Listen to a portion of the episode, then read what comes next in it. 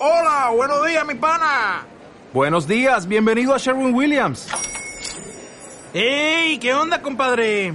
¿Qué onda? Ya tengo lista la pintura que ordenaste en el ProPlus app. Con más de 6.000 representantes en nuestras tiendas listos para atenderte en tu idioma y beneficios para contratistas que encontrarás en aliadopro.com. En Sherwin Williams somos el aliado del PRO. Buenas noches. Habiendo sido designado como representante de la ciudad y el Estado de Nueva York, le ordeno que cese toda clase de actividades sobrenaturales y que vuelva inmediatamente a su lugar de origen o a la más conveniente y cercana dimensión paralela. Ya es suficiente. Muchas gracias, Ray. ¿Eres tú un dios?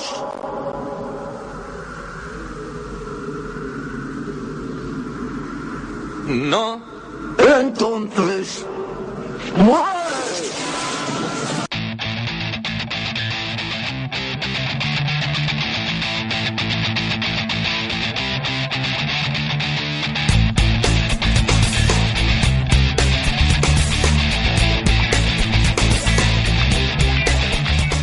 Con esta introducción ¿no? de la película Cazafantasmas arrancamos ya una nueva edición de Monotemáticos FM.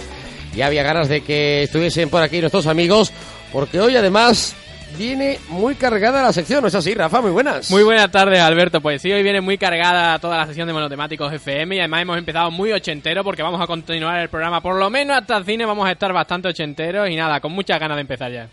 Muy bien, pues me alegro muchísimo de que estéis por aquí. Saludamos al querido Juanma. Juanma, ¿qué tal? Pues muy buenas tardes, Alberto, Rafa, Sebastián, queridos oyentes. Aquí estamos una tarde más dispuestos a darlo todo por las ondas. Pues bueno, Juanma, como siempre, ¿por dónde pueden contactar con nosotros? Pues esas redes sociales que están permanentemente abiertas, ya sabemos, Facebook, Twitter, YouTube y naturalmente nuestra cuenta de correo monotemáticosfm.gmail.com Y nos podéis descargar desde iVoox e iTunes y de leer desde nuestra página web www.monotemáticosfm.com. Y sin más, nos vamos a ir ya al sumario. En videojuegos hablaremos de la llegada a Mac de Half-Life, del nuevo Zelda y de la venta de la franquicia de THQ, acabando con una mirada al pasado del juego Pong. En cine prestaremos atención al posible salto a Hollywood de Alejandro Bayona, del nuevo director para el episodio séptimo de la Guerra de las Galaxias y de la secuela de Tigre y Dragón, terminando la sección con la crítica del clásico Karate Kid. En literatura hablaremos de cómo una biblioteca australiana coloca los libros de Lane Armstrong en la sesión de ficción, de la novela basada en el robo del códice, del códice calixtino y finalmente celebraremos el 25 aniversario del musical más famoso de la historia, reseñando la novela que dio origen.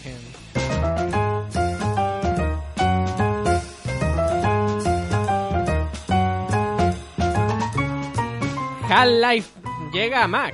El juego que salió para Windows en el año 98 por fin llega a Mac. Ha tardado, ¿eh? Eh, esto me ha sorprendido muchísimo. Desde el año... Primero me sorprendió el detalle de que no tenía constancia de que el juego Half-Life, que ya es un clásico reconocible por todos, estuviera para PC desde el año 98. Yo desconocía ese dato, me ha sorprendido bastante, pero me ha sorprendido todavía más que hasta ahora Mac no haya decidido incorporarlo. Pues vamos a ver, ha tardado bastante, incluso aquí en eh, aquí en Monotemáticos FM hace unos cuantos programas tuvimos el remake, ese, ese remake no oficial del juego Half-Life, Black Mesa, que lo estuvimos aquí haciendo una crítica bastante extensa.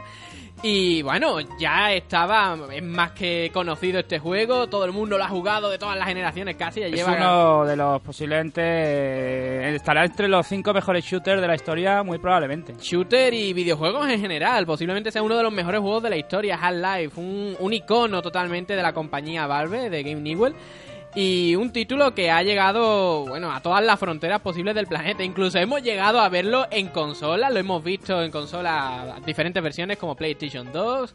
Incluso lo hemos visto en Dreamcast, esa consola que duró dos años y de Sega que, bueno... Dreamcast. esa consola que no sabemos si fue real o es una leyenda urbana, lo soñamos, existió realmente. Sí, sí, sí, porque fue algo muy rápido y de manera oficial no llegó, pero al parecer sí se desarrolló el juego y después por la red de redes se filtró este Half-Life para Dreamcast, incluso se puede jugar en día Me encanta cómo suena eso de la red de redes, porque suena como rey de reyes, como Eh, campeón de campeones. es que la, decir- la red de redes. Decir internet, decir online queda muy cutre. A mí me gusta más red de redes. Se te llena la boca, ¿no? De, de tanta palabra. Totalmente. Pues nada, la verdad es que es un momento bastante interesante para todos aquellos usuarios de Mac que no pudieron jugar a este titulazo, a este gran título, este Half-Life.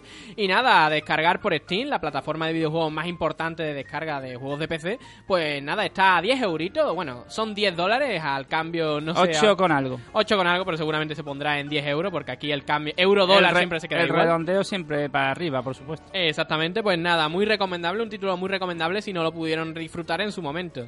Pero otro título que otra vez va a salir es un nuevo Zelda para Wii U. Incontable. Bueno, pues efectivamente, Nintendo anuncia un nuevo Zelda para su nueva plataforma de sobremesa THQ, que se demiembra finalmente. Ay, Dios mío, Juanma, has hecho ahí un batiburrillo de noticias. Nintendo anuncia un nuevo Zelda para su nueva plataforma de sobremesa, punto pelota. Esto es lo que ocurre con la desconfiguración de, de los sistemas digitales. Bueno, digamos que Nintendo anuncia un nuevo Zelda para su nueva plataforma de sobremesa. Un, un llamamiento a toda la audiencia. Los ebooks no son siempre tan fiables como pueda parecer. Aquí un papel buen- bien puesto. El caso es que Nintendo ya ha anunciado dos nuevos títulos basados en su franquicia Zelda para su consola Nintendo Wii U. Fue el remake de Wind Waker, uno de los mejores títulos de, de la saga que salió en GameCube, en la consola GameCube, la consola anterior a Wii, para que nos entendamos. Y ahora han dicho que va a salir un nuevo Zelda, pero imagínate, Juanma, yo te pregunto, ¿qué tipo de información se puede decir cuando se lanza un juego? Pues no sé cómo se llama, ¿no? O cosas así. ¿Tú qué crees que han dicho de este juego, de este nuevo Zelda? No tengo ni la menor idea de lo que habrán podido decir, pero es que pocas cosas se pueden añadir de una saga que es tan hiper conocida. Me imagino que habrán querido dar a entender que hay algo novedoso en este nuevo título y básicamente no habrán dicho nada. Va, qué, qué grande, ¿eh? Pareces como los los responsables de prensa de la gran N, ¿no? Pues sinceramente no han dicho nada. Directamente ha, ha dicho toda la información. Han dicho en un evento que sacó Nintendo hace poco, hace, un- un- hace unos días, pues dijeron que iba a haber un nuevo Zelda. Y pararon ahí todo, todo tipo de parlamentos ni nada, no dijeron nada más, pero por supuesto ya la comunidad de jugadores, que no es precisamente pequeña, pues ya está con diciendo, oh Dios mío, esto será un gran Zelda y tal, pero no se sabe nada, absolutamente nada de este juego. Entendemos que utilizará la capacidad de Nintendo Wii U de la doble pantalla, viéndola en la pantalla de, nuestro, de nuestros televisores y con la tabletita que incorpora, entendemos que aprovechará todo este tipo de características nuevas de la consola que salió hace relativamente poco al mercado, a finales de 2012. Pero eso es tu opinión. ¿Crees que hay otras posibles vías de explotación, es decir, vías de innovación para un nuevo título en una saga que está ya tan súper explotada? Estamos hablando de una saga que nació en una de las primeras eh, consolas de sobremesas de la historia, Nintendo Entertainment System, allá por mitad de los 80. Eh, es una saga longeva que tiene muchísimos, pero que muchísimos títulos. Y bueno, siempre es de agradecer que se saquen. Que un- una saga de este estilo, que lleva tantos años en el mercado, siga apostando fuerte por ella misma, innovando en cada título que saca, aunque algunas veces no tanto. Pero bueno, esperemos que con la salida de la nueva consola de Wii U y además necesitan títulos fuertes, pues quieran hacer algo innovador al menos, que se acerque al mercado que le han estado dando la espalda tanto tiempo. Recordemos que Nintendo Wii U es prácticamente como si fuera una consola PlayStation 3, un Xbox 360 para los que no para lo- aquellos que no sepan más o menos de qué pie cogea Nintendo Wii U. Estamos hablando de una consola que podría haber salido perfectamente hace 5 o 6 años. Y creemos que este nuevo Zelda pues se quiere equiparar a todos los juegos que ha habido durante toda esta época, mientras que las grandes compañías como Sony, Microsoft, pues sacan su nueva consola al mercado y la gente no sabe si esta consola es de nueva generación, si es antigua, si esta tiene esta consola tiene 5 años o tiene 15, en fin. Pero entonces lo que tú estás dejando aquí caer es algo bastante grave porque das a entender un poco que, que Nintendo como que pretende eh, aprovecharse de la confusión de, Claro. de, de nuevas plataformas, nuevo- nuevas consolas y ofrecerte de gato por liebre, digámoslo así. Más o menos. Recordemos que Nintendo Wii U ha salido con un, con un tiempo bastante eh, desligado de las otras nuevas consolas que van a salir. Recordemos, PlayStation 4 que saldría, al parecer, según los últimos rumores, al final de este año, principios del que viene. Xbox 3, X- la nueva Xbox, Xbox 720, la llamámosla así, que sería la sucesora de Xbox 360, que saldría también a finales de este año o principios del que viene. según los rumores, no hay nada oficial. Y también otras consolas Menos que mal que no está Fernando, que ya nos estaría pegando collejas aquí los rumores. de Siendo todas la- los rumores, la especulación pura. De todas maneras, esta información casi casi es de dominio público. Esto me recuerda también a la consola, a otras consolas. Estamos en época de que van a salir como 7, 8, 9 consolas. Van a en- salir en como año. champiñones. Sí, sí, sí, es increíble. Y la consola que ahora mejor futuro tiene no es ni siquiera ni de Microsoft, ni de Nintendo, ni de Sony, que es de Valve. Una que es precisamente la, la desarrolladora que hemos estado hablando aquí muchas veces, que es la, la que tiene ahora mismo el imperio del juego digital eh, en el PC. Es decir, ahora van a sacar una nueva consola y parece que todo el mundo se va a alargar para allá. Eh, todavía está ahí confuso. Entonces este nuevo Zelda se mete ahí entre la confusión. Esta nueva consola en general se mete aquí entre la confusión de nuevas consolas, de viejas consolas. En fin, a ver qué sale. De momento no hay nada que se pueda decir más acerca de este Zelda. Me ha encantado porque ha sido una disertación de varios minutos para finalmente llegar a la conclusión de que no han dicho absolutamente nada. Me encanta el periodismo de videojuegos. Eh, THQ se desmiembra finalmente. Pues ahora sí, podemos hablar de la desmembración de THQ porque tras la quiebra de la mítica compañía, las diferentes distribuidoras y desarrolladoras han acaparado con sus estudios y licencias. O sea, esto ha sido como un sálvese el que él pueda y han ido como las pirañas a la, a la carroña, ¿no? O Eh. los buitres más bien, ¿no? Los buitres al cadáver ahí, a, a desmembrarlo y a despojarlo. Eh, la- el tema de THQ ha sido una especie de telenovela dentro del mundo del videojuego. Tampoco vamos a hablar demasiado de ello. Vamos ahora a decir lo, lo principal. Ahora, ¿quién se queda a cada juego que tenía esta compañía? Que es lo más interesante. Básicamente lo que ha ocurrido es que una empresa llamada THQ se ha ido al garete y finalmente pues eh, como tiene varios títulos jugosos, eh, diferentes compañías eh, de la competencia han ido adquiriéndolo. Exactamente. Un exceso,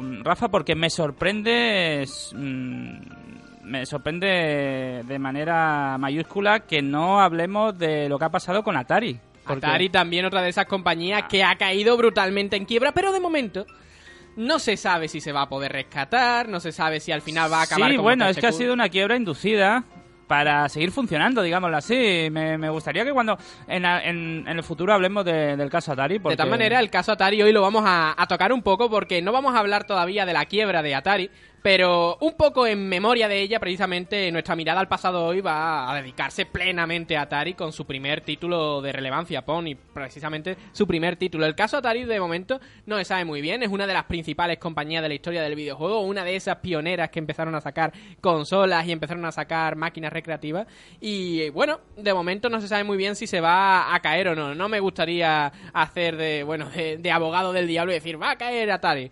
Vamos eh, con THQ, desgraciadamente la compañía ha caído y vamos a hablar ya de los títulos que han ido, eh, de las compañías que han ido, eh, se han ido adquiriendo por parte de otras. Sega, la compañía del erizo más conocido del mundo, de Sonic, ha comprado Relic. ¿Relic qué es? Pues Relic ha hecho juegazos como el título Warhammer 40.000, un juego de estrategia, o Company of que precisamente el amigo Fernando, que hoy no está aquí con nosotros, pues era un gran amante de este título. Y lo ha comprado por 26 millones de dólares, así que entendemos que era una buena compañía, ¿no? Seguimos con Crytek. Crytek, que es la desarrolladora de juegos como Crisis, que es uno de los títulos más importantes dentro del terreno tecnológico en los últimos años, ha comprado el juego Homefront. Lo que estoy viendo es que, por lo visto, mm, THQ era un conglomerado. Un conglomerado de, diferentes compañías desarrolladoras. Las principales. eh, THQ es una distribuidora que tiene a su vez comprada muchas desarrolladoras que hacen juegos para sí, como puede ser Sega, puede ser Koch Media, por ejemplo, o puede ser cualquier tipo de empresa que se dedique en el sector. De momento, claro, en el momento en el que THQ se desmiembra, pues todas las desarrolladoras pasan a ser propiedad de nadie. Entonces, todo este tipo de, de desarrolladoras, pues empiezan a comprarlas otras distribuidoras. Seguimos. Juegazos increíbles que han sido los principales de los últimos años. Eh, Metro 2033, uno de los títulos más interesantes de los últimos años, que basado en la, una novela. Una novela que posiblemente la analizaremos en el futuro en la sección de literatura porque es muy, muy curiosa y muy interesante. Y sobre todo muy interesante para tocar el tema transmedia, de cómo ha trascendido en diferentes formatos. Pero eso será... y de una manera muy, pero que muy buena. Me ¿eh? lo Que- reservaré para el futuro, sí, sí. Perfecto. Y también se ha comprado el estudio Volition, que así a los espectadores a lo mejor Volition no les suena de nada, pero si os digo Saints Row, que es una de las de, de los juegos que han copiado o han seguido el estilo de Grand Theft Auto, de la saga GTA, pues a lo mejor ya empezamos a, a pensar en otras cositas, o juegos como Red Faction. Ubisoft, Ubisoft, la compañía que ha hecho títulos como Rayman, que ha hecho títulos como Assassin's Creed, ha comprado THQ Montreal que principalmente se reconoce por tener eh, por haber adquirido también los derechos de South Park The Stick of Truth. Había un juego de South Park. Hay varios juegos de South Park y la verdad es que son bastante interesantes y muy pero que muy bueno. Una que- pregunta, ¿matan a Kenny en el juego de South Park? Eh, o en los juegos de South Park. Esa pregunta me ofende, Juanma. Claro que matan a Kenny, como siempre, vamos. Y al final Take Two ha comprado un juego que no se sabe nada de él, que al parecer la compañía, la compañía la estaba desarrollando y se llama Evolve. No se sabe nada. Me y- encanta. Pagar, pagar 11 millones de dólares por algo de lo que no se Claro, sabe no, nada. nosotros no sabemos nada, pero la compañía seguramente sabía perfectamente lo que estaba comprando y el potencial que podría tener. Y viendo el, el dinero que ha costado, 11 millones de dólares, entendemos que el juego está bastante avanzado, por lo menos por el 50 o 60% del desarrollo del título. Esperemos, esperemos. Así que nada, bueno. Porque si no tendremos que hablar de una futura quiebra. Vamos, eh, vamos a cambiar un poco de tercio, aunque no demasiado, y vamos a meternos con Atari, esa compañía que ahora mismo está pues en Tengelengue, hablando de uno de sus principales títulos de la historia, y es el juego Pong.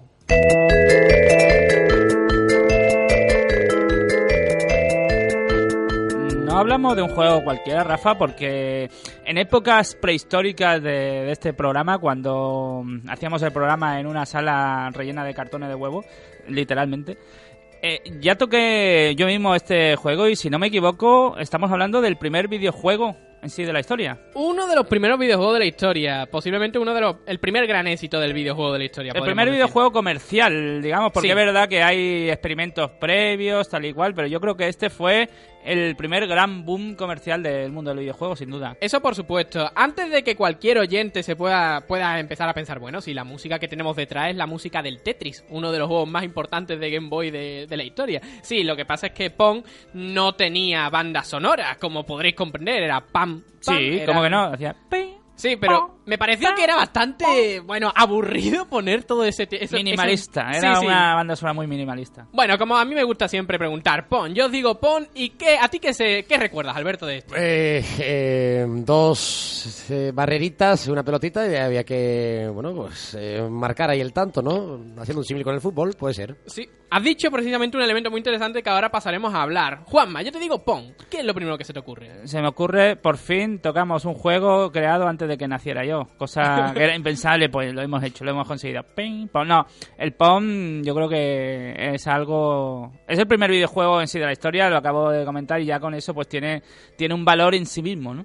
Primer gran éxito, hay que recordarlo, hay bastantes juegos anteriores a Pon, incluso se considera uno de los primeros videojuegos de la historia y todavía está ahí en Tengelengue, el juego Tennis for Two, que lo hizo, que se creó en una central nuclear. Claro, pero yo... Que se parecía mucho yo- precisamente a Pong. Yo sabía de la historia del Tennis for Two, pero no lo he mencionado por eh, lo que te comentaba antes, porque eso quedó en un ámbito reducido. Fue el la creación de un ingeniero de la NASA para su hijo y, bueno, como anécdota histórica está bien, pero no, no trascendió a la grandes De masas. todas maneras, ahora vamos a hablar precisamente de eso y de que a lo mejor Pong fue una especie de copia, fue hubo problemas legales con esto y vamos a hablar un poco de la historia de No sobre todo, no vamos a hablar del juego en sí, debido a que el juego se basaba en, precisamente como ha dicho Alberto, teníamos dos barritas laterales que nosotros íbamos moviendo y nos íbamos pasando una pelotita. El concepto pelota me parece interesante debido a que una pelota normalmente... ¿De qué forma es una pelota, Alberto? Eh, suele ser redonda, pero creo que en ese caso era cuadrada. Exactamente, pero nosotros cuando estamos jugando en este juego llegamos un poco, abstraemos lo que vamos, lo que tenemos delante nuestra y ponemos precisamente la pelota, muchas veces incluso la podemos recordar redonda, porque hemos dicho pelota, es, es algo increíble como el videojuego ha ido convirtiéndose en algo que formaba parte, teníamos que completarlo con nuestra imaginación y a día de hoy ya no tenemos que completar nada, se nos pone mundos en alta definición increíble delante de nuestros ojos. Bueno, efectivamente, pero es que eso era así y además era maravilloso. Tú cogías un cuadrado y le ponías un punto pequeñito negro y le ponías un palo y eso era un personaje ya. y un personaje muy detallado. Bueno, vamos a hablar un poco de la historia de Pong. Pong, ¿de quién nace? ¿Quién es uno de los artífices principales de este juego? Pues hay, no podemos hablar de Pong sin hablar de Nolan Bushnell, uno de los mayores creadores y desarrolladores de la historia del videojuego, sobre todo por su visión comercial. Vamos a hablar un poco de ello.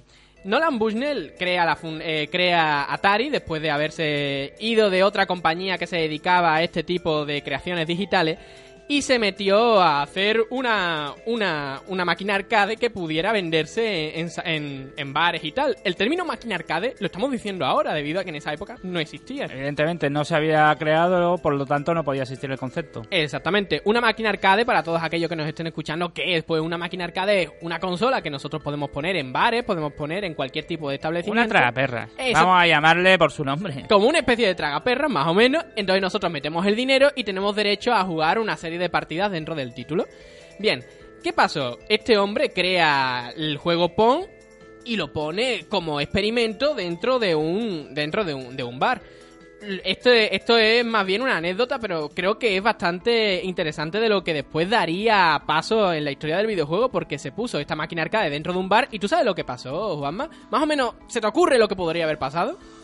En un bar, el, el primer experimento de Pong en un bar. Eh, exactamente. mm, ah, que fue un forgazo. Pues no, precisamente. El caso es que lo dejaron en el bar, se fueron, estuvieron viendo cómo la gente empezaban a jugar, se quedaron allí más o menos toda la tarde, pero después se olvidaron de la máquina y volvieron a la noche siguiente. El caso es que les dice el dueño del bar, oye, que la máquina se ha estropeado. Y, y Nolan Bushnell junto con su socio dice, ostras, ¿qué ha pasado? ¿En un día ya se ha estropeado? Bueno, van a mirar la máquina y abren el cajetín de las monedas. Y es que no se había estropeado precisamente, sino que el cajetín de las monedas había llegado a sobrepasar el límite de lo que de lo que podía eh, adquirir la máquina, entonces se había parado la máquina. No fue un fracaso, sino que fue uno de los mayores éxitos que podía tener una máquina en esa época. Era increíble. En menos de un día había rellenado todo el cajón que podía recolectar el dinero. Fue una, eh, bueno, bueno, fue un, experimento totalmente increíble y esto fue solamente el- en la punta del iceberg de lo que Atari sería después con su éxito arrollador en todo el mundo.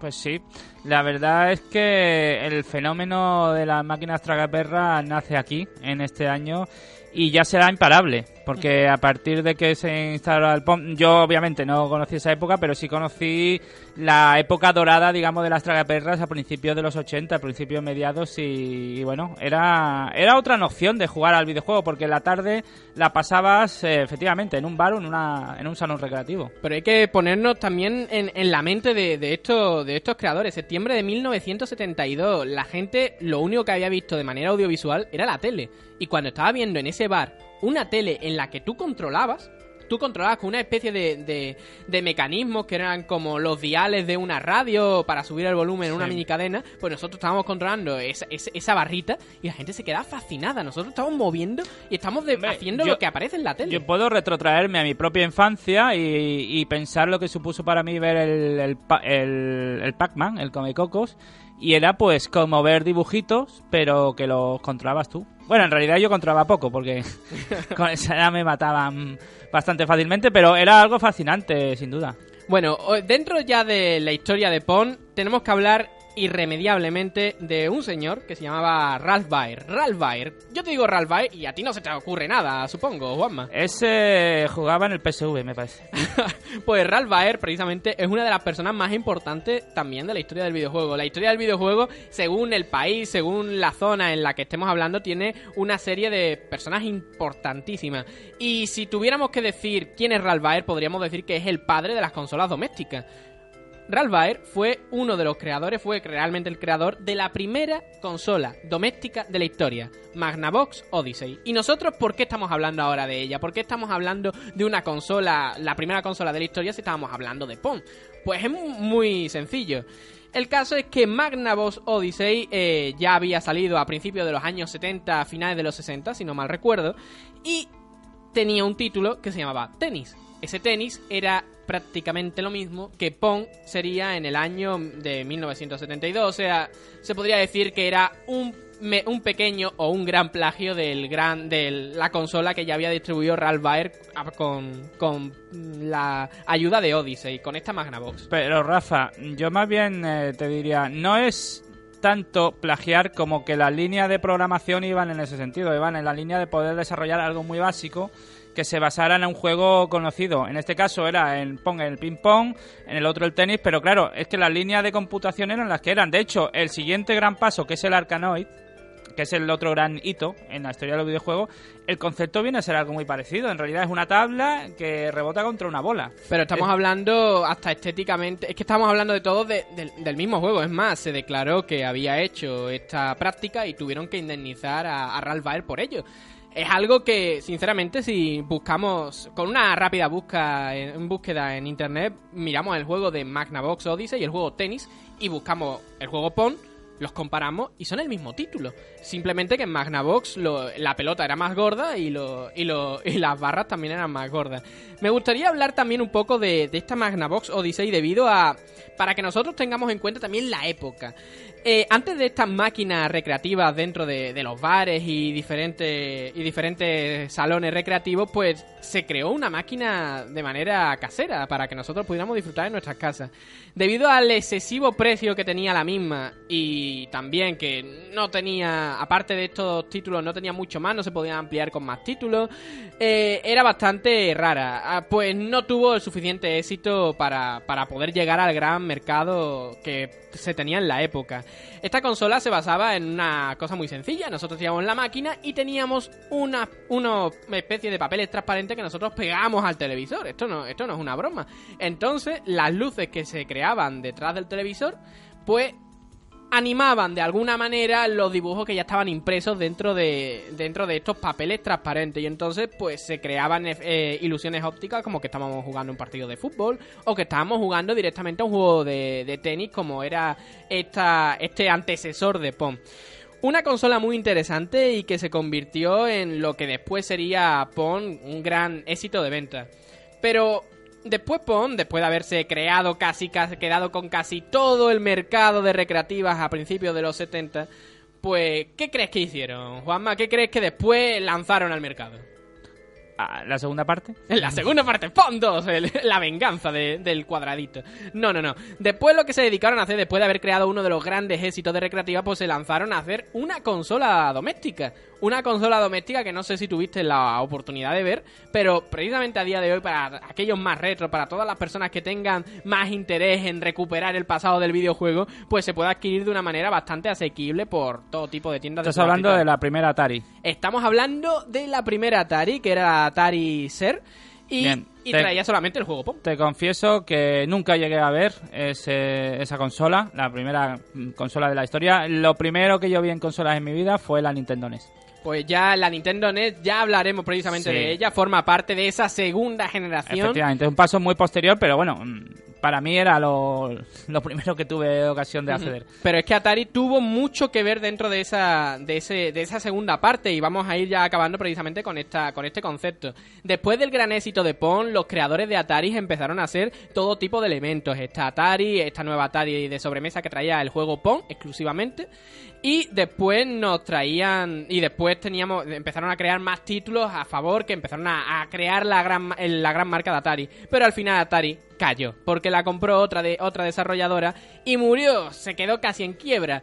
Y entonces ya la gente no empezó a creer dentro del mundo del videojuego Pero, y pasó pero, esa... Rafa, pero Rafa, dices que Atari entró en quiebra y ahora decimos que Atari vuelve a entrar en quiebra. Atari está en... ¿Cómo es esto que entró en quiebra y, de- y ahora sigue existiendo? El capitalismo es cíclico, va teniendo momentos de alza y momentos que va bajando, pues precisamente Atari entró en una situación bastante mal económicamente y prácticamente tuvieron que cerrar la empresa. Se mantuvo, se mantuvo haciendo jueguecillos y tal, pero después el mundo del videojuego no se recuperaría hasta principios de los años 80, o sea, 5 o 6 años después de, de este gran experimento que fue, bueno, una, un, un gran pelotazo para Nolan Bushnell que se volvió ya rico a partir de ese momento. Pero en el caso de 1980. Atari lo de las quiebras es cíclica, porque en los 80 volvió a tener otra quiebra.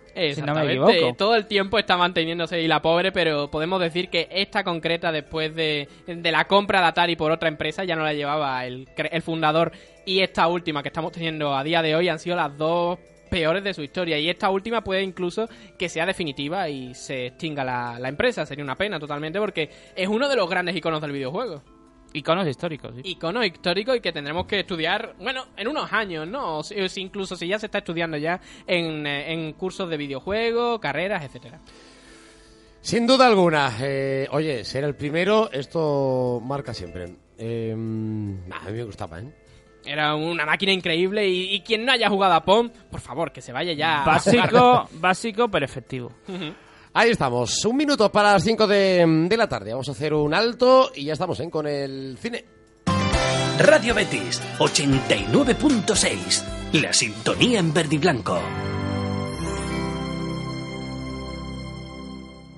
Ahora con el plan SEAT Vive Plus, SEAT te da 5.000 euros por tu coche para que te lleves un SEAT Ibiza por 8.700 euros. Sí, lo has oído bien, tu SEAT Ibiza por solo 8.700 euros. High Definition Life. Es la alta definición en vivo, un sistema emotivo, con una tecnología capaz de parar el tiempo. De recorrer todo tu cuerpo a través de una emoción.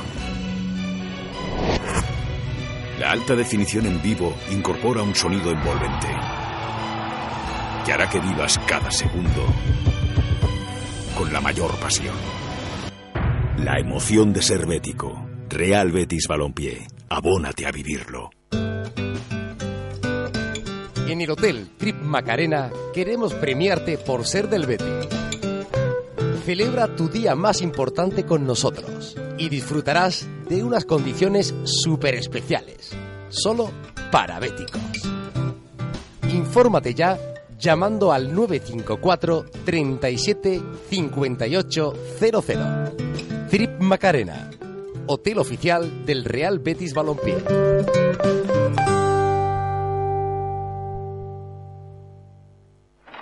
Buenos días, señorita. Necesito un autobús al Ompe de máximo confort, con cuarto de baño, frigorífico, DVD, tres televisores, butacas reclinables, rampa para minusválidos y un gran maletero. ¿Algún color en especial, caballero?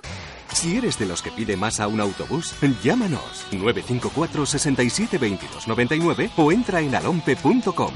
Alompe, para gustos, los colores. Frío Morón, 50 años atendiendo las necesidades del frío comercial e industrial. En Frío Morón somos especialistas en maquinaria de hostelería y de alimentación. Fabricamos a medida y realizamos la instalación en su negocio.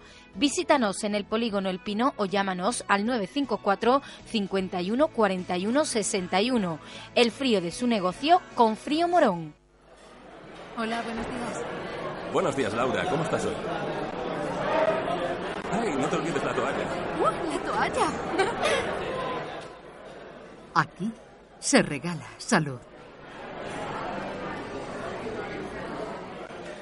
Sato Sport. Salud para todos. ¿Tienes Twitter, Facebook, Twenty? Ahora puedes seguir toda la actualidad del Real Betis Balompié también en las redes sociales. Síguenos en el perfil oficial de Twitter, arroba Real Betis Oficial, en la página oficial de Facebook también en la de Twenty. El Betis se mueve en la red. Síguelo. Comienza el día informado con Mercurio Verdiblanco.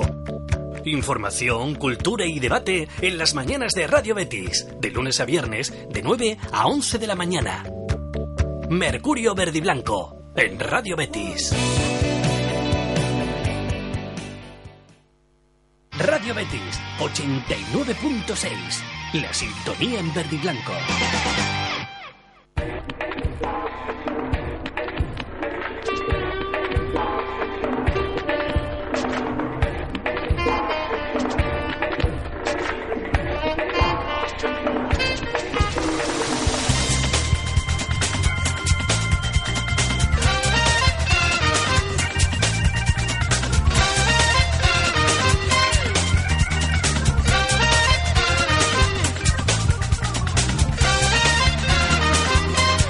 Tres minutos pasan de las 5 de la tarde. Turno ya para el cine, chicos. Pues vamos con esa noticia directamente y empezamos con el director español de moda.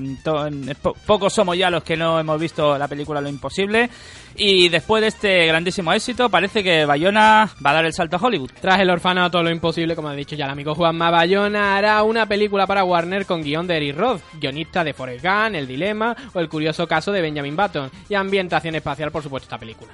Bueno, pues parece que será una producción curiosa, con medios, con garantía.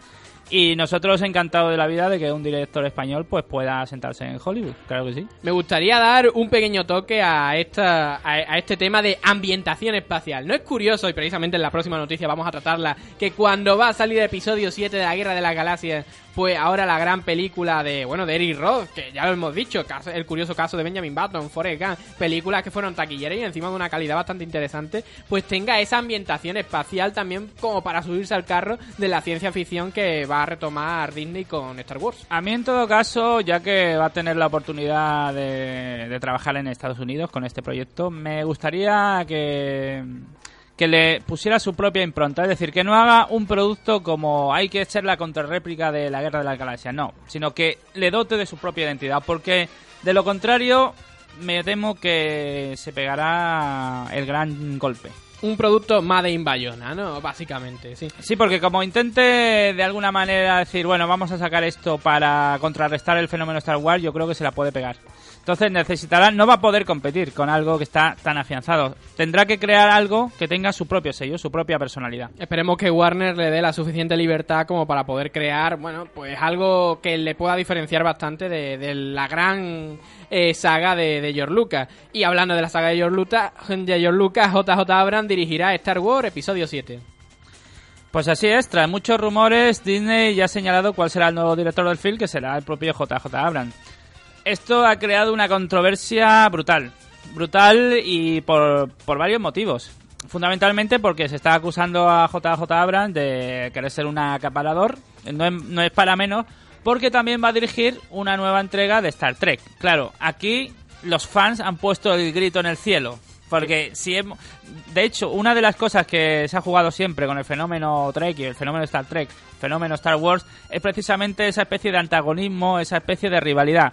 Si ahora coges al mismo director para rodar una película de Star Trek y la película Star Wars, te cargas eso, te cargas la magia. Me ha parecido grandísimo que este hombre vaya a dirigir las dos partes. Bueno, ya que se empiecen a pegar los Trekkies y los Star Warseros. No, al ahí. final fundirán y, y apare- aparecerán crossover, aparecerán personajes del mundo de Star Trek en Star Wars y viceversa, y esto será, pues, un. En fin, De- será un desorden. Y encima no solo va a dirigir la película episodio 7 de Star Wars JJ Abrams, sino que la está produciendo en cierta forma y va a hacer uno de los productores y también suponemos que directores, no sabemos hasta qué punto, de la trilogía. O sea que no nos vamos a quedar en una película, sino que vamos a seguir con las tres siguientes de la, de la saga. Bueno, pues que Dios nos pille confesados y ya veremos. A lo mejor el resultado nos sorprende gratamente. Nunca se sabe. Habrá que verla. Y otra nueva novedad es, nos llega de la mano de una secuela, de una película pues bastante interesante en su momento, como fue Tigre y el Dragón, sobre la cual se prepara ya la segunda parte. El título de esta secuela será Crouching Tiger, Hidden Dragon y contará con un guion de John Fusco, Forbidden Kingdom, por ejemplo, mientras que Ronnie June está en conversaciones para dirigir el film. De momento no se sabe mucho más. Vamos a ver, mm, a mí me gustó Tigre y el Dragón, Evi- evidentemente mm, parte de la inverosimilitud total porque no puede, no hay personajes que peguen esos saltos y esas acrobacias, pero creaba una especie de aureola poética, oriental, que bueno, tenía su encanto, tenía su gracia. Ahora, una segunda parte, pues no sé si es necesaria, la verdad. Personalmente me, me pa- me pareció fascinante la película de Anne Lee, un director que ha sabido mimetizarse en todos los diferentes eh, entornos, ¿no? Hizo ese Brokeback Mountain, ¿no? También de Anne Lee. Es increíble, o este, incluso esta última gran película como es La vida de Pi. Se sabe meter muy bien por todo tipo de, de culturas y todo tipo de, de, de entresijos. Y debido a que Tigre Dragón encima forma parte de una de una serie de libros bastante amplia, pues se van ahora a basar en una en el precisamente en el siguiente libro de Tigre y Dragón. Pues bueno, a lo mejor incluso sale una cosa interesante y no tiene que estar forzada al gran éxito que tuvo esta película. Recordemos una película que se invirtió en ella alrededor de los 20 millones de dólares y se sacaron más de 200 millones. O sea, no le salió mal la cosa. No está mal, no está mal. Bueno, pues yo creo que ya después de dar ese repaso a la actualidad nos toca, que nos toca, nos toca meternos en el Nos toca- monográfico, en la crítica. Nos toca y tocar hoy, más temas aprovechando ochenteros. que Pedro no está, nos hemos cogido un clásico por antonomasia, pero un clásico de masa, un clásico ochentero, un poco de cine palomitero, que eso también viene bien al cuerpo de vez en cuando. Me voy a poner la cinta ya en la frente y nos vamos con la crítica de Karate Kid. Primero, hacer pacto sagrado. Yo prometo enseñar karate. Esa mi parte. Tú prometes aprender. Yo digo, tú haces. No preguntas. Esa tu parte. ¿Trato? Trato. Ahí. Primero lavar todos coches, luego cera. Cera. ¿Por qué tengo que lavar todos los... Mm, Recuerda trato, no preguntas. Sí, pero yo Derecha. Dar cera, mano derecha. Pulir cera, mano izquierda. Dar cera, pulir cera. Inspirar por nariz, expirar por boca. Dar cera, pulir cera. No olvides respiración, muy importante. Dar cera, pulir cera. Karate Kid, un clásico ochentero, como ya ha dicho Juanma, de las artes, de las artes marciales. Vuelvo a decir, a mí me encanta y ahora que no está Pedro por delante, pues tengo que decirlo. Yo digo Karate Kid de Alberto, ¿y tú qué me dices, por Eh, favor? Daniel San. Daniel San, es que una gran película, por supuesto. ¿Cuán- ¿Cuántas veces la has visto? La pregunta es no si te gustó, sino cuántas veces la has visto. Unas señor? cuantas, ¿eh? Incluso eh, me he hecho el disfraz de ducha. ¿Ah, sí? Ah, eso ya no me lo esperaba. Ah, sí, sí, sí, funciona. Perfecto. Juanma, Karate Kid. Yo cada vez que la veo me indigno. ¿Por qué? Esto ya, esto ya me parece ya interesante. No, hombre, a mí, a mí me encanta Karate Kid, pero... Tú eres de Cobra Kai. no, es que como tú bien sabes, Rafa, y quien me conoce sabe, pues soy aficionadillo al tema de las artes marciales y cuando veo el final, justo el final, veo esa patada y digo, pero si te la están telegrafiando, si te la están telegrafiando, ¿cómo te la puedes comer? Es imposible. No, no, no, no tiene defensa. Bien hecha, no tiene defensa. Lo está diciendo un, un hombre con eh, cinturón negro, hay que decirlo. No quería hombre- decirlo, no quería decirlo, quería que quedara en el anonimato. Bueno, pero hay esa patada no puede que- entrar en la vida, por hay que- Dios. hay que felicitarte, Juanma, que aprobaste encima el examen hace poco. Así que yo, yo te aplaudo desde aquí, desde Monotemático FM. Bueno, película de 1984, dirigida por Jan Avilsen, o como se diga, la verdad, no, no sé muy bien los nombres en inglés. Y que así a, a, a bote pronto no nos puede decir nada, pero si yo os digo que es el director de Rocky, pues a lo mejor se os cambia un poco la, la cosa. Sí, en cierta manera pues tiene muchos paralelismos. Es un poco una versión de, de Rocky, de ese deportista que parte de la nada, tiene a su maestro y le, y le hace llegar a lo más alto, pero adaptado un poco más para los adolescentes. La, la, la historia de este Karate Kid, ¿de ¿qué nos cuenta este señor Abilsen para todos nosotros en este, en este grandioso film de los 80? Pues básicamente nos cuenta con la historia de Danny LaRusso, un chico, un chaval que llega a una ciudad en la que no, no conocía a nadie ni nada debido a que se ha tenido que mudar con su madre allí. Allí conoce al señor Pan Morita, que se le conoce en la película como Miyagi, y le empieza a enseñar todo tipo de artes marciales para... a- No, para- no, no, no, todo tipo de artes marciales no, tampoco no le enseña jiu-jitsu ni, ni kung fu ni judo, le enseña karate. Vamos a hablar con propiedad. Bueno, vale, le enseña karate. Por cierto, es importante, karate, porque en la nueva película del hijo de, de Will Sí. Smith y de Bueno, este el remake debería haberse llamado Kung Fu Kid, pero han querido mantener el nombre original y han llamado Karate Kid. Bueno, cosas que pasan. Pues le enseña karate. Por cierto, hay que, re- hay que recordar que Pan Morita no tenía ni idea de artes marciales. También hay que recordar que Pan Morita no tenía ni idea de japonés y tuvo que imitar el acento japonés. También debemos recordar que Pan Morita tenía rasgos orientales, pero que era americano. Exactamente. Vamos a ver si nos enteramos. Lo cual, pues bueno, es bastante chocante después de haberlo visto, sobre todo en la versión española, en la de yo prometo enseñarte karate. Entonces tenemos ahí esa, esa, esa visión de, de este, de No, este tengo señor. que decir que yo la he visto en original y. Pan Morita intenta también imitar lo que sería el acento de un inmigrante. ¿eh? Ojo, eso sí está dentro de la interpretación del propio actor. Pero claro, tenemos que recordarlo, es un- una interpretación. El hombre sabía perfectamente hablar a inglés como, bueno, como... Mejor cualquiera. que yo, desde luego. Bueno, mejor que tú, lo puedo apostar, Juanma.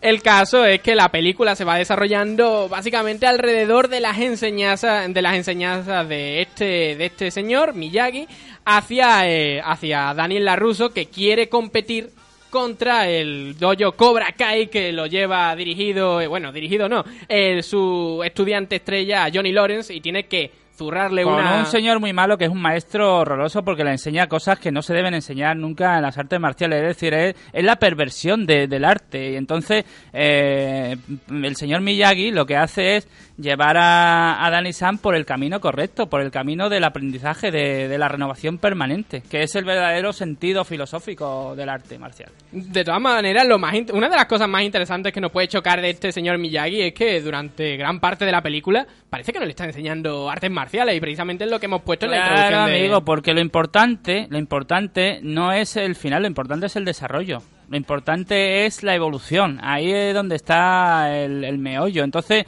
si queremos conseguir un resultado inmediato, nos frustraremos inmediatamente. Hay que entrar en lo que es una evolución permanente. Hay que también, otro de los elementos, ya tenemos ya un enemigo, tenemos una persona de apoyo, ¿y qué es lo que nos falta? Pues el gran amor de, de este Daniel LaRusso, que Sí. es Ali Mills, a quien hay que impresionarla. En realidad es supuesto. un pequeño cuento de hadas, pues eh, trastocado y llevado a un ambiente, pues que lógicamente eh, causa sensación entre, entre el mundo adolescente de la época, como fue mi caso. Bueno, que era más bien un niño, no una- ni siquiera un adolescente. Decir también que es un contrapunto a lo que eran las películas de artes marciales hasta la fecha, sobre todo de los 70, donde veíamos al típico pues eh, experto, dígase Bruce Lee, Chuck Norris, que básicamente se liaba a mamporros con todo el mundo y no hay quien le soplara. Aquí no, aquí tenemos a un, a un perdedor, a un, a un desgrazadillo, por decirlo así, que necesita un gran maestro que le va ayudando a progresar. Entonces, esa innovación hace que, que tuviera tanta fuerza este, este Karate Kid y además también pues reivindica un poco lo que es el sentido del aprendizaje que deben tener las artes marciales. Como anécdota, el apellido de Miyagi es Okinawa. No, no, no, eh, el apellido de Miyagi es, es Miyagi, porque ese tiene un nombre ininteligible. Sí, el pero eso- es de Es Okinawa. originario de Okinawa, originario, que. Okinawa es la isla, es una colonia de Japón donde nació precisamente el karate. Eh, es interesante también que en las siguientes películas que habría ya, Karate Kid 2, Karate Kid 3, no vamos a seguir hablando de otras películas. Porque son infumables, Eh, exactamente. Y- incluida la última, que bueno, la última a lo mejor podría ser interesante, pero comparada con la original, pues no le llega ni a, ni a la punta de, de los zapatos. Hay que decir que ya el personaje de Miyagi, que al principio se desdibuja más o menos en la película, en las siguientes entregas sí se va profundizando en él, diciendo que no solamente es un hombre que reparte mamporros por ahí de una manera más o menos graciosa, sino que tiene una vida interior, sino que este arte marcial se lo han enseñado a sus padres y tal. Una trilogía en sí que hay que ver, personalmente yo creo que hay que verla para, para meterte dentro de este mundo ochentero y que no todo, como ya has dicho Juanma, no todo son películas de Bruce Lee en la que, por ejemplo, se me ocurre en Operación Dragón, pues va pa- apartando las moscas, apa- apartando a las personas como si fueran moscas, ¿no? Claro, es porque ahí partía de un gran icono, un grandísimo mito. Aquí no, aquí realmente la estética es otra, pero igualmente eh, y grandiosa y ese final memorable, ya digo, cojo ahí lesionado. La patada es totalmente inverosímil porque en una competición esa patada no te la puedes comer en la vida, pero igualmente triunfó. Pues eso es lo importante. Vamos con la literatura, si os parece, Me- chicos. nos parece. Cinco y cuarto de la tarde, abrimos el libro. Pues adelante.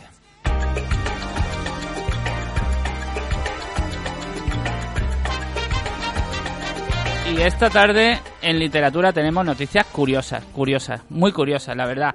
Casi de la sección de suceso o casi del mundo today. Empezamos con una que habla de una biblioteca australiana donde han cambiado los libros de Lance Armstrong a la sección de ficción. Una biblioteca de Sydney concretamente trasladó todos los libros sobre el, el exciclista estadounidense Lance Armstrong a la sección de ficción, cuidado, después de que este confesara que consumió sustancias dopantes para ganar los 7 Tours de Francia.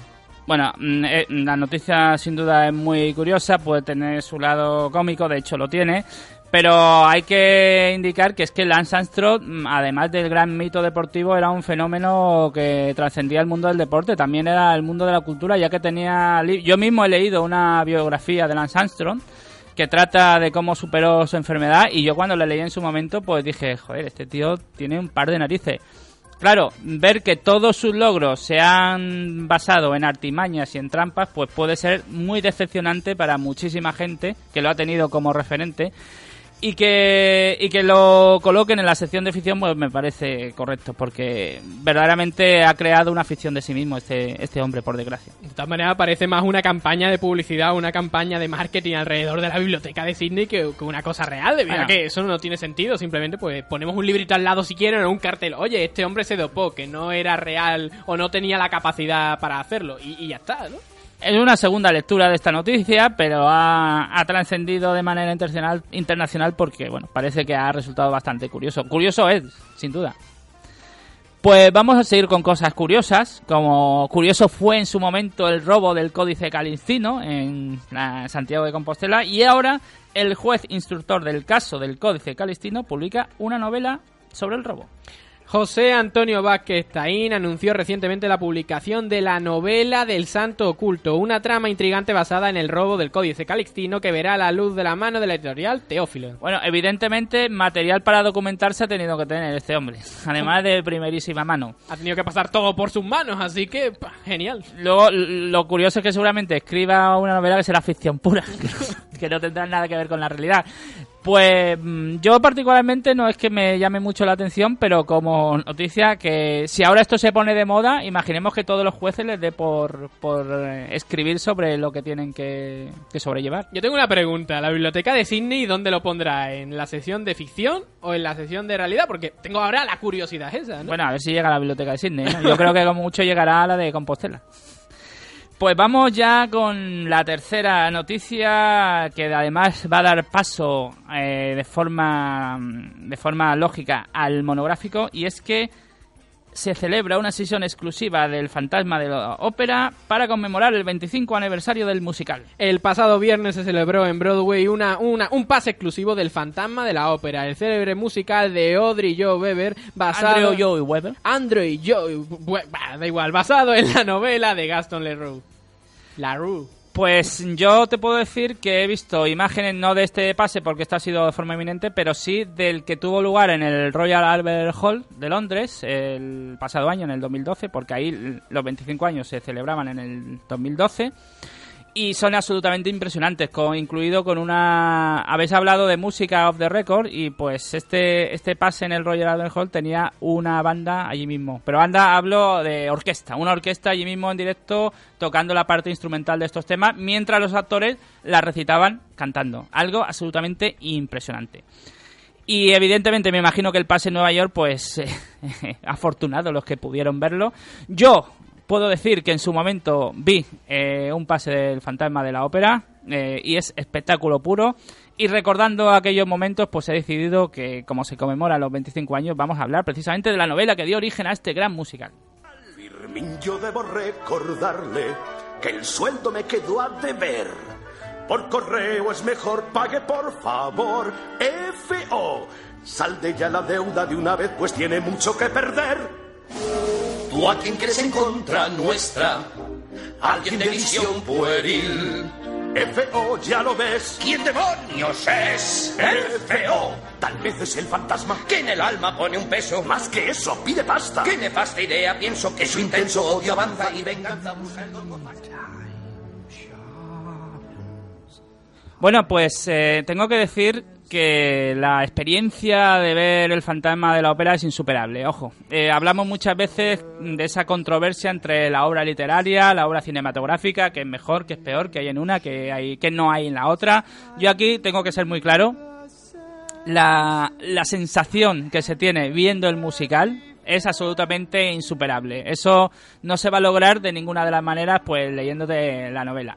Pero, no obstante, precisamente, cuando uno es tan fan de algo, tan fan de este musical sensacional, y supongo que habrá muchísimas personas, bueno, de hecho hay muchísimos millones de personas en el mundo que son auténticos devotos de este musical, cuando te aficionas a algo de esta forma, pues lógicamente quieres conocer cómo es la fuente original. Y en este caso la fuente original es una novela de Gastón Leroux, fundamentalmente su mayor éxito, que fue publicada a principios de siglo, concretamente en el año 1909. Hay que decir que la forma de publicación de esta novela fue la estructura del folletín, eh, muy tradicional en esta época, que consistía en que se iba eh, publicando por entregas, capítulo a capítulo, para que las personas pues se quedaran enganchados a la intriga y siguieran comprándola.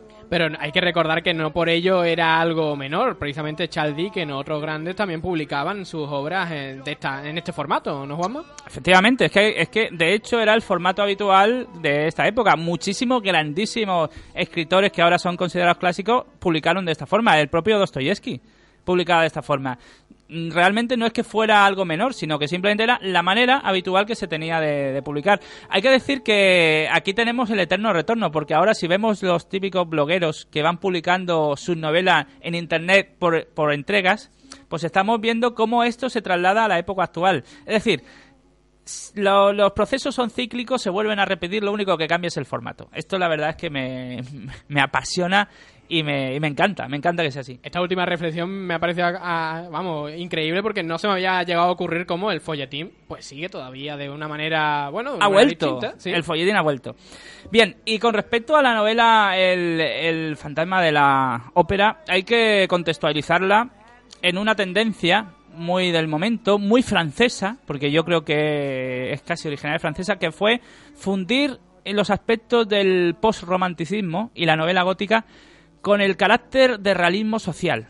Algo que en principio parecía Dickens en cierta manera también hace algo así, pero fundamentalmente en Francia y fundamentalmente Víctor Hugo es eh, son los el, contexto donde esto se, se desarrolla de forma más, más fuerte y más notable. Sin duda el paradigma de obras de este tipo es el Jorobado de Notre Dame y el fantasma de la ópera en cierta manera tiene mucho de- del Jorobado de Notre Dame. Antes de nada, una cosa que aparece en la novela que mucha gente nos habla. La vida del fantasma, que no es en realidad ningún fantasma, porque el fantasma es un personaje totalmente de, de carne y hueso, no tiene ninguna connotación mística, no tiene ninguna connotación paranormal. Esto es una de las confusiones que a las que solemos tender, porque muchas versiones cinematográficas pues parece que efectivamente es alguien que murió en la ópera, que vivió siempre allí. No, no, no, no. La obra literaria nos plantea un tipo completamente normal que es hijo de un obrero, de un albañil, vamos, más normal no puede ser. Lo único que le ocurre, pues es que efectivamente nace y está desfigurado. O sea, el tío es muy feo, el pobre, el pobre niño. Total, que poco más o menos que su padre lo abandona.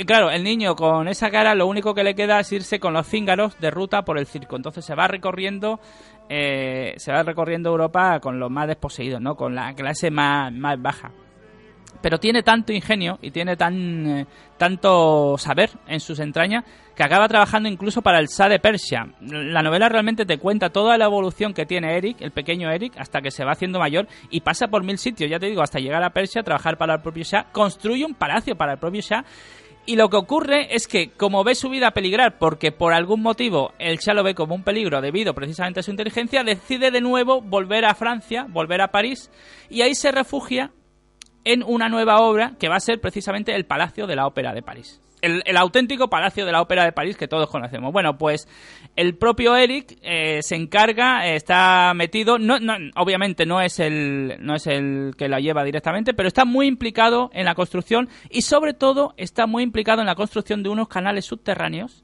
que eh, a los que se llegará desde la propia ópera y que dan control a toda a todo lo que es la construcción, pero en la sombra. Eso es fantástico porque le permiten a él tener un refugio seguro y alejado de la gente donde puede donde puede vivir.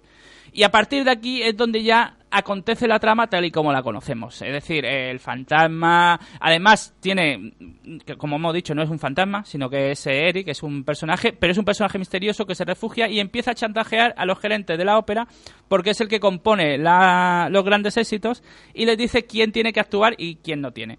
A partir de aquí, pues como todos sabemos, se enamora de Christine, esa joven principiante, y, eh, y bueno, se obsesiona de tal manera, manera con ella que la recta, la rapta, la lleva a los canales y, y se, y, y se origina todo el despiporre que, que todos sabemos. Esto es lo que nos trae la novela. Es una novela, como digo, muy en la época de principios de siglo, muy en la línea de fundir el realismo social con, con los aspectos más góticos. Una novela maravillosa porque tiene una belleza infinita y sobre todo, y lo más importante, que eh, contiene las bases para crear ese magnífico espectáculo visual y estético que es el musical de Andrew Webber. Pues hasta aquí este gran clásico, sí señor. ¿eh? Eh, enhorabuena, ¿eh? no es fácil mantenerse y sobre todo mm, seguir con este ritmo, ¿verdad? No, no parece no tener fin. 25 Este, años. Estaría 25 bien años. que iniciaran una ruta, una gira internacional y la trajeran por España. Bueno, bueno, tranquilidad, llegará. Eh, nos marchamos, chicos, nos quedamos sin tiempo. Pues bueno, solamente de hacer, bueno, despedirnos aquí de todo, de Sebastián, de Alberto, de todo. Aquí sigue de todas maneras verdeando. Nosotros nos iremos, volveremos la semana que viene. Y solamente recordaros que nos podéis seguir por Facebook, Twitter, YouTube, de descargar de iVoox iTunes y desde nuestra página web www.monotemáticosfm.com. Juanma, eh, ¿algo que añadir? Nada más Lo- lo que bien, aquí estaremos dentro de siete días una, para una nueva sesión de radio. Muy bien, chicos, os esperamos el próximo lunes. Nosotros vamos a hacer una pausa cuando faltan dos minutitos para las cinco y media de la tarde. Y a la vuelta abrimos el teléfono y escuchamos a los aficionados de lo que quieran comentarnos hasta las seis de la tarde. Venga, un minutito, estamos de vuelta.